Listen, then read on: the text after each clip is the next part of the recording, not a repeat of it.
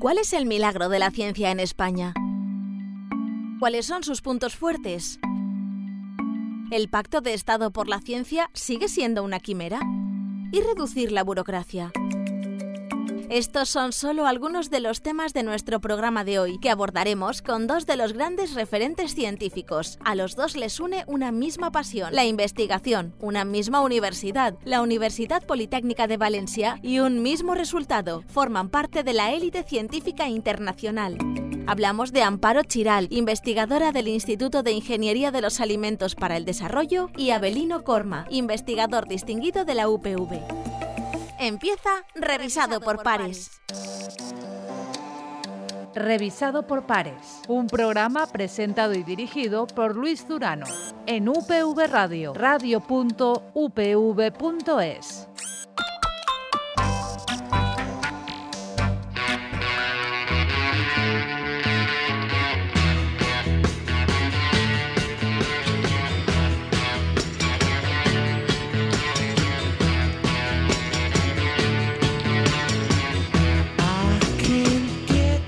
qué mejor forma de empezar esta nueva temporada de Revisado por Pares de este espacio de divulgación científica de la Universidad Politécnica de Valencia, de UPV Radio, que escuchando a los Rolling y que compartiendo estudio con dos referentes en el ámbito de la investigación, dos referentes en mi trabajo y dos referentes a nivel personal. Estamos hablando, ya lo habéis escuchado, de Abelino Corma y de Amparo Chiralt. Amparo, Abelino, muy buenas. Mil gracias a los dos por compartir este primer programa de esta nueva temporada de Revisado por Pares. Muchas gracias a vosotros. Estoy encantada de estar aquí con Abelino. Muchas gracias, un placer y con Amparo todavía más. Y nada más y nada menos que escuchado a los Rolling, Abelino. Ya ves, nos ha dado inmediatamente un pequeño subidón. Un poquito, un poquito de subidón, sí. ¿Qué supone para, para vosotros la, la, ciencia, Amparo, Abelino? Bueno, para mí la ciencia podría decir que, que supone casi mi vida, ¿no? Porque desde, desde, muy pequeña me ha gustado muchísimo aprender y, y me siento una, una, privilegiada por haber, porque la vida me haya dado la oportunidad de estar siempre en contacto con el aprendizaje y con la enseñanza. Y entonces, bueno, mmm, eh, satisfacción, uh -huh. satisfacción elevada a n, uh -huh. eso es lo que, esto es lo que siento de, de, lo que he podido hacer en mi vida con la ciencia. A ver, nos rinde tributo también los Rolling, a lo que sientes tú eh, sí, por este sí. mundo. Bueno, eh, yo solo puedo agradecer a la vida que me haya dado esta oportunidad eh, el poder trabajar en lo que a uno le gusta, eh, de entrada ya es una gran ventaja para vivir, ¿no? Segundo, que puedas estar haciéndote preguntas, observando, haciéndote preguntas y tengas la oportunidad después de intentar contestarlas sabiendo que en algunos de los casos, cuando contestes a esas preguntas, eso va a tener implicaciones a nivel social. Pues no puedo pedir más desde el punto de vista profesional. Y desde el punto de vista personal, ¿qué, qué os ha aportado dedicaros a, a, vuestra pasión? Como siempre comentáis, eh, ¿qué es la, la ciencia? Eh, casi me resulta difícil distinguir entre, entre, una y otra, entre ¿no? personal claro. y profesional, porque uh -huh. para mí ha estado siempre muy relacionado. Es decir, mi, mi, vida personal ha estado totalmente impregnada de esta forma de, de esta forma de vivir las, la vida, ¿no? Eh, lo, lo, que dice, lo que dice Abelino, eh, preguntas y respuestas. Y es que, es que siempre me ha encantado esto, ¿no? Pero siempre además con una cuestión que, que, que le pone como, como incertidumbre y como, como, una, como el, que el futuro no, no está claro. ¿no? La ciencia se hace preguntas, encuentra respuestas, pero sabe que a veces después, con otros métodos, con, en otro momento, puede encontrar unas, unas otra respuestas, respuesta. Otra respuesta. Entonces, es, es realmente, la, la, ciencia realmente en, su, en, su, en, la, en el proceso de revolución científica que iniciamos ya hace unos cuantos años, es, es, nunca es la verdad absoluta, es, bueno, es la respuesta de este momento con los métodos y con los procedimientos que, de que disponemos, pero sabemos que, con, que constantemente vamos mejorando en nuestra, en nuestra forma de ver la realidad, que al fin y al cabo es lo que, lo que hacemos, ¿no? Intentar ver la realidad, qué problemas eh, estamos detectando y qué soluciones podemos encontrar para esos problemas. Siendo consciente, como dice Abelino, que las soluciones que demos siempre van a generar más problemas y que tenemos que buscar, más soluciones. sí, sí, Abelino. Eh, bueno, realmente Amparo lo ha definido muy bien. Eh, esto, la, ciencia ha ocupado la mayor parte de nuestra vida. El punto está en que también arrastra a los que tienes alrededor, ¿no? Entonces, yo me doy cuenta que en cierta manera eh, he estado desbalanceado. He dedicado muchísimo tiempo a la ciencia y por tanto he podido dedicar menos tiempo a otras actividades humanas importantes. Una puede ser la familia, que aunque le dediques los momentos con intensidad total, pues no dedicas todos los que a lo mejor tendrías que dedicar. Los amigos, a ti mismo muchas veces, es decir, al dolce farniente, ¿no? Eh, pues no lo has podido hacer. Pero en cualquier caso, el balance muy positivo, desde luego a nivel personal muy positivo. ¿Cambiaréis algo? Para poder dedicarle más tiempo si echáis la vista atrás a otros aspectos o, no, mm, La verdad es que eso, nunca me lo planteo, porque como no existe la posibilidad, no me gusta perder el tiempo en, el pasado. Prefiero siempre mirar hacia el futuro. Entonces, ¿cambiaría algo? Pues no sé, probablemente no, pero es que esa pregunta no la sé responder. no tiene sentido. Bueno, yo no mirando hacia atrás, pero sí varias veces mirando hacia el futuro, propósito de enmienda, ¿no?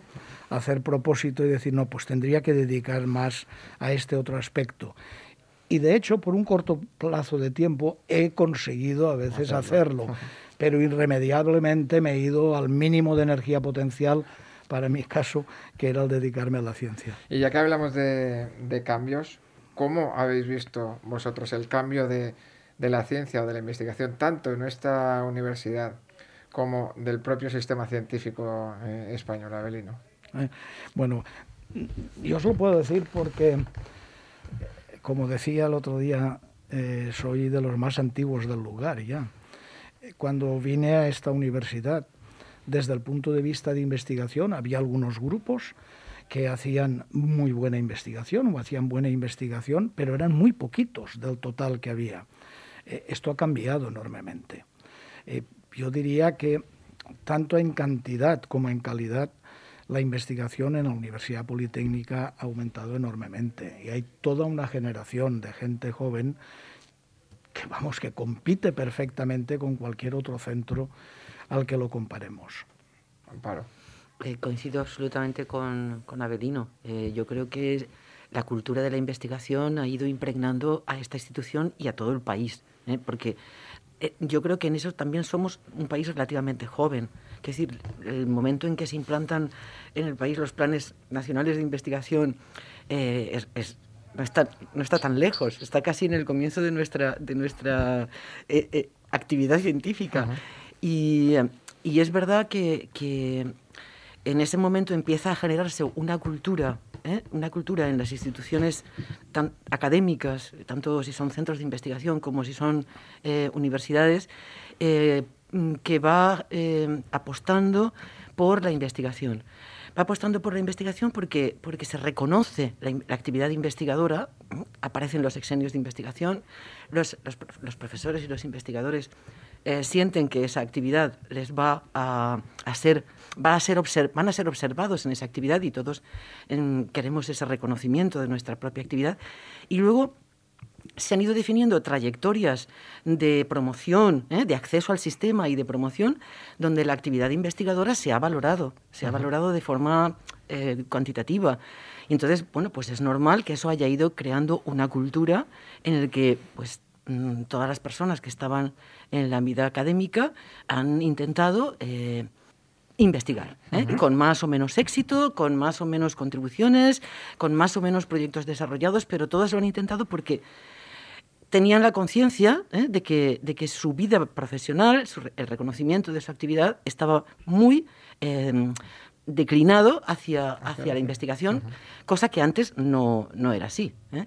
Pero aún así, creo que somos un país relativamente joven en esta cultura y que todavía necesitamos que se, que se, instale, que se instale de una forma más arraigada. ¿eh? Pues Sobre todo para generar mm, otras cosas, y es la, proyección de esa actividad investigadora hacia la sociedad y hacia la transferencia, ¿eh? que es un paso que creo que también tiene que ser eh, dado eh, a nivel estatal, porque creo que se ha probado que si que los investigadores, si se les ponen alicientes o, motivación, son capaces de dirigir su actividad.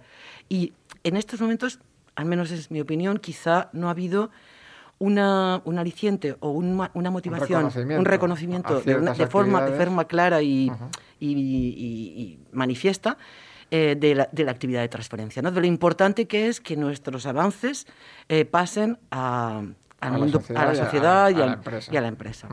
Pues si os parece, vamos a completar este diagnóstico con las palabras de Domènec Espriu, director de la Agencia Estatal de Investigación, el pasado mes de octubre visitaba nuestra universidad y hablaba del milagro español en la ciencia. Lo escuchamos. És un diagnòstic complex.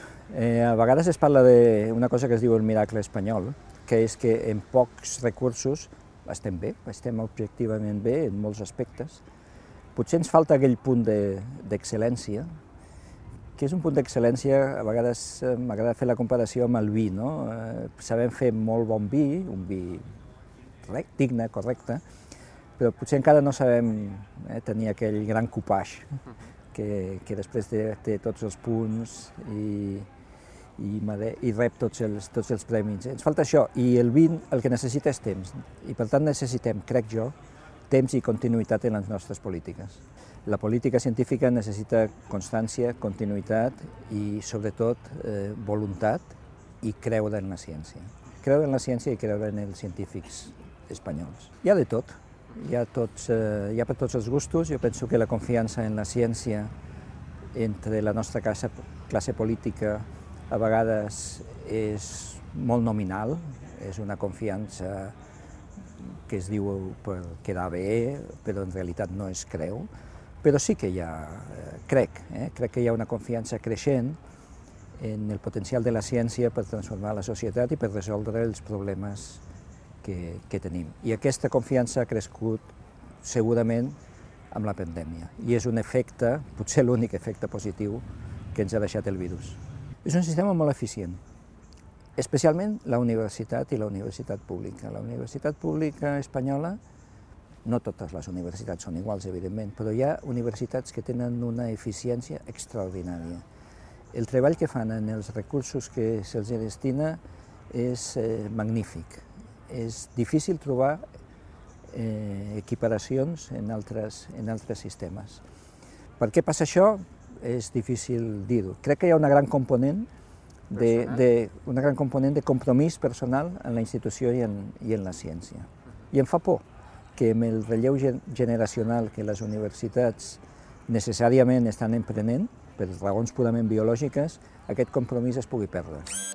Són muchos los temas e interesantes los temas que, que abordábamos, abordábamos con, con Domenech Espriu. ¿Compartís que se pueda catalogar como de milagro la situación de la ciencia en España o los resultados, la producción, como comentaba Domenech Espriu? Uh, bueno, en cierta manera sí, podríamos llamarlo milagro, pero si uno mira hacia atrás y ve históricamente, eh, claro, Amparo es más joven que yo y he hablado de la actualidad, ¿eh? pero mm, si nos remontáramos tan solo a los principios de los años 80, eh, veríamos que España no contaba para nada en la ciencia. Pero sin embargo, sí que hubo una voluntad, y en ese momento fue una voluntad política también, y muchos jóvenes nos fuimos al extranjero, vimos otras técnicas, otras maneras de trabajar, nos volvimos y nos lo creímos que sería posible. Es más, creo que también la clase política en ese momento se lo creyó que era posible. Y ahí arrancó todo.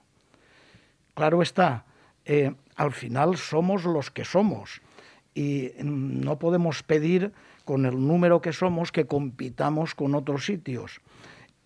Pero sí las nuevas generaciones se les ha pasado ese mensaje y las nuevas generaciones pueden estar perfectamente a la altura de cualquiera. Vosotros creísteis en la ciencia, la clase política entonces creyó en la ciencia.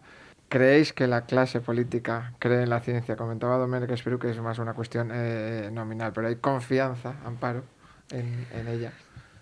Bueno, yo mm, sí que comparto un poquito eh, la opinión ¿eh? de Domènech Espriu. La, sensación que a veces uno tiene es que, que efectivamente el Estado tiene que poner un, un, un porcentaje del presupuesto en la investigación porque, porque toca, porque todos los países del entorno lo tienen y porque, y porque, y porque no podemos estar en otro sitio más que ahí.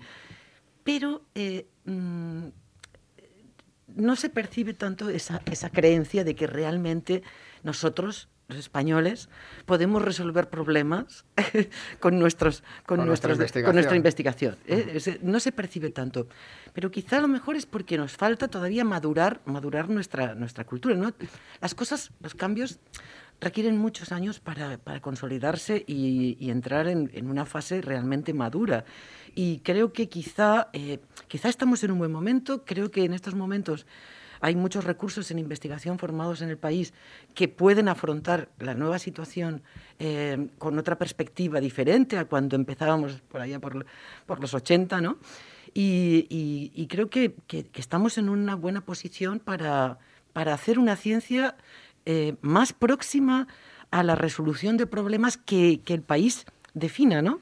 Y en ese sentido quizá también hacen falta eh, políticas que, que, nos, que, identifiquen bien qué problemas tenemos a nivel de país, no solamente eh, lo que nos afecta desde el punto de vista de Europa, que sin duda hay, que tenerlo, hay que tenerlo presente, porque estamos en Europa y, creo que es algo muy positivo, pero eh, a veces creo que también nosotros hemos de, de, de definirnos más y de identificar problemas y hacer políticas hacia esa resolución para tener un papel más activo en estos, en estos, en estos problemas propios, que a su vez pueden ser problemas que tengan una proyección internacional, pero es una manera de ganar protagonismo, ¿no? de ganar protagonismo a nivel internacional en, en nuestra, en nuestra investigación y en nuestra capacidad para resolver problemas. Resolviendo problemas internos para después una proyección sí, externa. Sí, sobre todo porque sentiríamos que, que realmente hay más fe en la, en la actividad científica de nuestro país. Y eso creo que nos, que nos ayudaría a tener más confianza y a tener oh, mm, a veces una actitud más clara de, que, de, lo que, de lo que representa la ciencia, que al final es una manera ¿eh? de, de conseguir cosas para la sociedad. Conseguir bienestar, sobre todo. Y también creo que también es importante tener en cuenta que ese bienestar hay que valorarlo siempre en las investigaciones, ¿no? y, y y, transmitir hacia, hacia los investigadores ese análisis crítico de los posibles desarrollos, eh, de los posibles desarrollos, el impacto que puedan tener a nivel social y si va a ser positivo, si va a ser negativo, y tomar un poco de perspectiva de futuro en ese sentido, ¿no? No, a veces yo me, me, planteo estas cosas porque como últimamente he estado mucho en el área de materiales biodegradables, pienso, jolín, cuando salieron los plásticos al mercado, hace apenas 100 años, ¿eh? Eh, aquello fue maravilloso, y es verdad que el plástico ha resuelto muchísimos problemas. ¿Quién pensó entonces que esos materiales iban a causar el problema medioambiental que tenemos ahora encima de la mesa? Lo podíamos haber pensado, pero nadie lo pensó. Entonces, creo que en estos momentos en que tenemos, en que estamos, digamos, extenuando los recursos del planeta, eh, tenemos que tener estas cosas muy, muy presentes. ¿eh? Los científicos, o sea, que implicaciones futuras que pueden tener determinados desarrollos y que puedan arruinar de una manera más, más inminente nuestra vida en el planeta, porque no olvidemos que nuestro objetivo aquí es vivir, ¿vale? Vivir. O vivimos o desaparecemos. Y entonces no hay ciencia que valga si no, si no estamos en esto. En, en realidad, Amparo, yo no creo que los plásticos nos hayan causado el problema. El problema nos lo hemos causado nosotros. los tienes razón, tienes razón. Pero eh, nadie pensó cómo, cómo teníamos que, que, que gestionarlos. Eh, eso sí, no pensaron cómo lo teníamos que gestionar. Ha sido el problema nuestro, no de los plásticos. Claro, claro. Entonces, eh, era muy sencillo, simplemente era gestionarlo ¿eh? y se podía haber conseguido. En ese sentido, yo creo que la ciencia tiene que continuar avanzando, tiene que continuar avanzando y avanzando en todas las direcciones, sin limitaciones, únicamente, bueno, las limitaciones éticas ¿no? que tenemos que tener. Y los problemas, lo que sí que tenemos que conseguir es eh, ir por delante también viendo los problemas que a su vez pueda ocasionar, para de esta forma redirigir las investigaciones. Ir buscando esas respuestas a los nuevos problemas que van, o posibles nuevos problemas que van eso, surgiendo. Es, eso me refería. es que a veces yo me pongo, me pongo un poco nervioso, esa es la verdad, ¿no? Porque afortunadamente ahora los controles eh, alimentarios que hay son fantásticos, lo mismo desde el punto de vista de pesticidas, tal, bueno, pero eh, no estaríamos tampoco donde estamos si no hubiéramos seguido un cierto camino. Por ejemplo, ahora denostamos el petróleo y el gas. Denostamos el petróleo y el gas, pero no estaríamos donde estamos sin ellos. Sin ellos, porque seguiríamos utilizando qué? Carbón, leña, ¿qué seguiríamos utilizando? Porque además eh, lo de la energía solar, sobre todo la energía solar, bueno, ahí se han tenido que llevar a cabo muchos descubrimientos previos para que ahora estemos en condiciones de poderlo utilizar. ¿eh?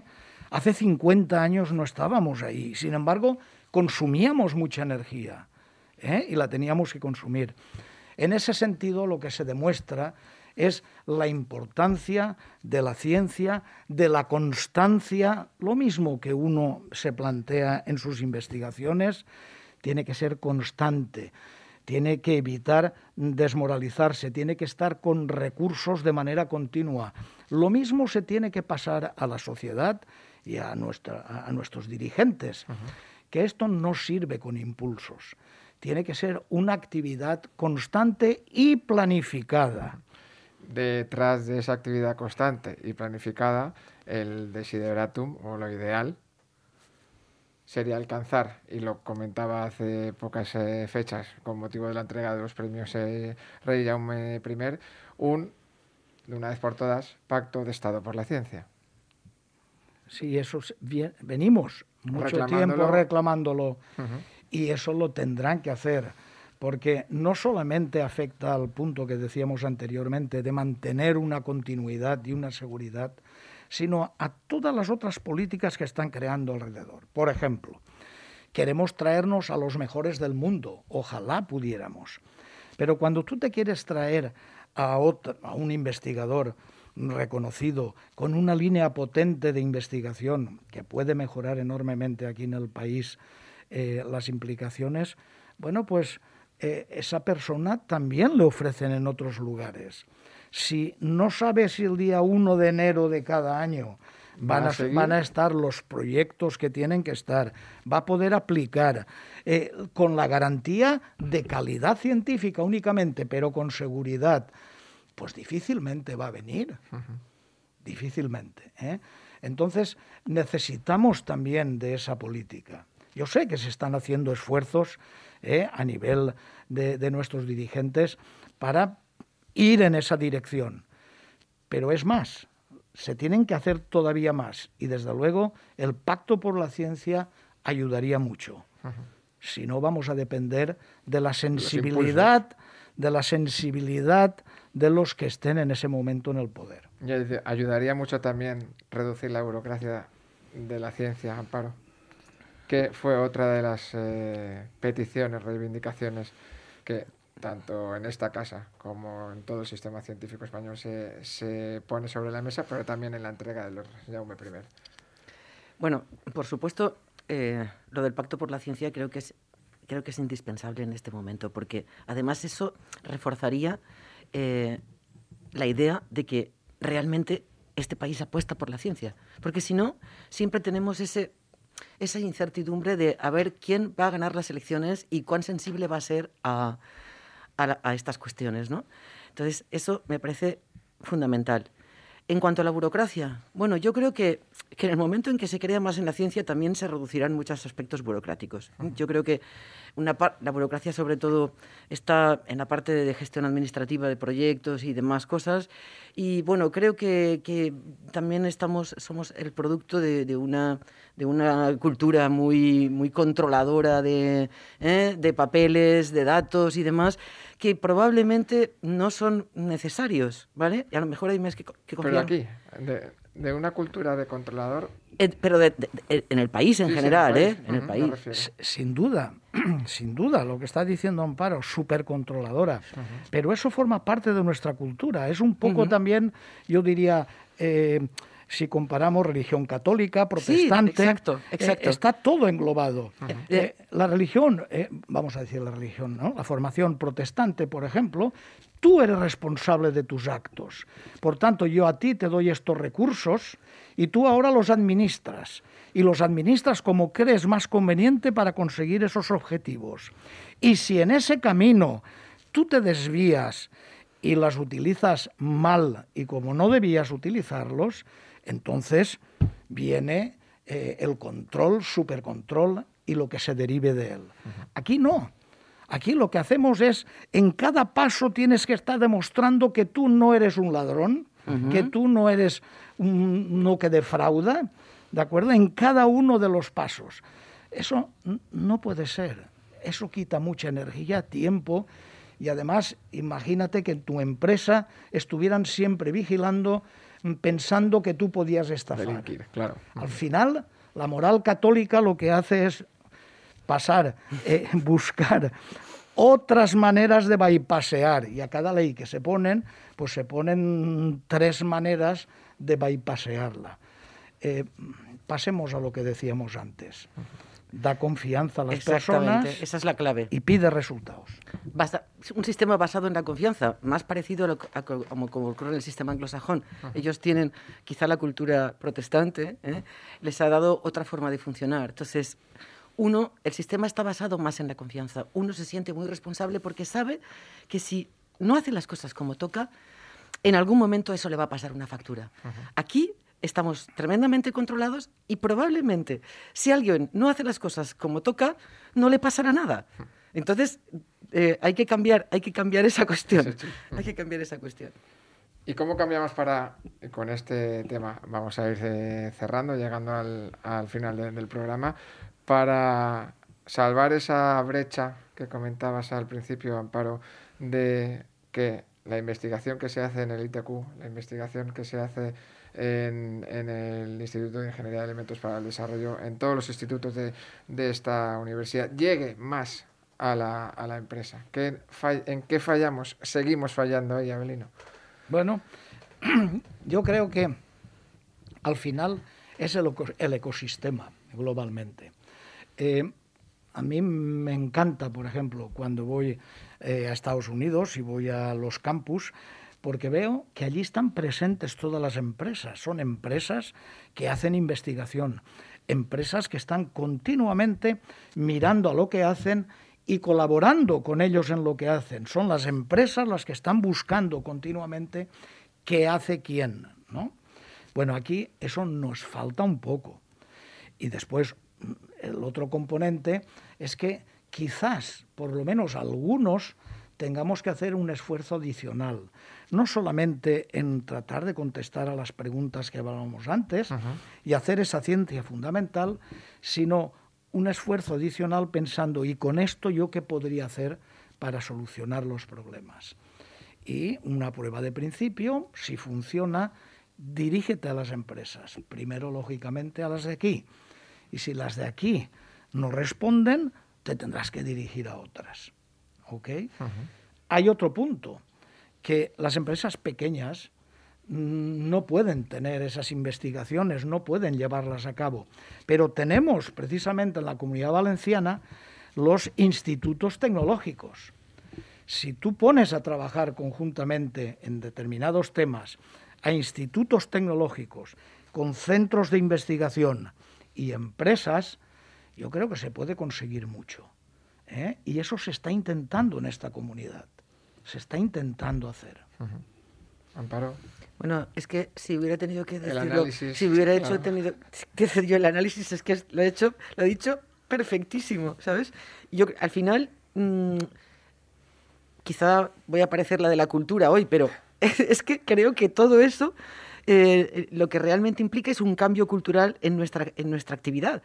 Eh, los, investigadores tenemos que aproximarnos más a las empresas, cosa que a veces no nos resulta cómodo, no nos resulta sencillo. Y también las estructuras interfaz, como los institutos tecnológicos, tienen que, actuar también de interfaz, ¿vale? Porque a veces más, competimos más que colaboramos. ¿eh? Y, y, bueno, creo que si hay dinámicas desde la administración que, favorecen esa, eh, esa, esa, esa, actividad cruzada con esa interfaz funcionando eh, adecuadamente, pues creo que estamos en el buen camino. Ojalá. Esa, esa, ¿eh? brecha, salvaremos, Exacto. iremos reduciéndola. Vamos a cerrar, como en alguna otra ocasión hemos hecho, pidiéndoos un consejo, recomendación a jóvenes investigadores e investigadoras. Abelino, ¿cuál sería el tuyo? Bueno, que si creen en la investigación, que no cejen en sus intentos. Pasarán altos y bajos, ¿eh? problemas burocráticos, problemas administrativos, pero al final, si eso es lo que les apasiona, que no paren. Amparo. Coincido absolutamente. Realmente creo que a la investigación solo se puede acercar uno si tiene vocación. E, es, un, es, un, es, un, es una actividad vocacional. Y es una actividad vocacional que si la llevas a cabo a gusto, tiene muchísimas gratificaciones, aunque por medio haya algunos senderos difíciles y escarpados, ¿eh? pero, pero, pero tiene mucha gratificación. Pues con esas dos recomendaciones y a punto de escuchar de nuevo Satisfaction. Nos despedimos. Abelino Corma, Amparo Chiral, muchísimas gracias por haber compartido con nosotros este primer primera entrega de esta nueva temporada de Revisado por, por Pares. Como siempre, uno aprende mucho escuchándoos y seguiremos hablando de vuestra pasión de la comunicación de, la misma, de la divulgación de la misma, aquí en estas ondas de UPV Radio. Abrino, Amparo, muchísimas gracias. Muchísimas gracias a vosotros. Gracias a vosotros y seguid. y con estos acordes de los Rolling iniciábamos el programa y lo despedimos también. Volvemos a escucharnos en una nueva entrega de Revisado por Pares que contará también, como desde su primera temporada, con la colaboración de la Fundación Española para la Ciencia y la Tecnología del Ministerio de Ciencia e Innovación. Hasta entonces, seis felices.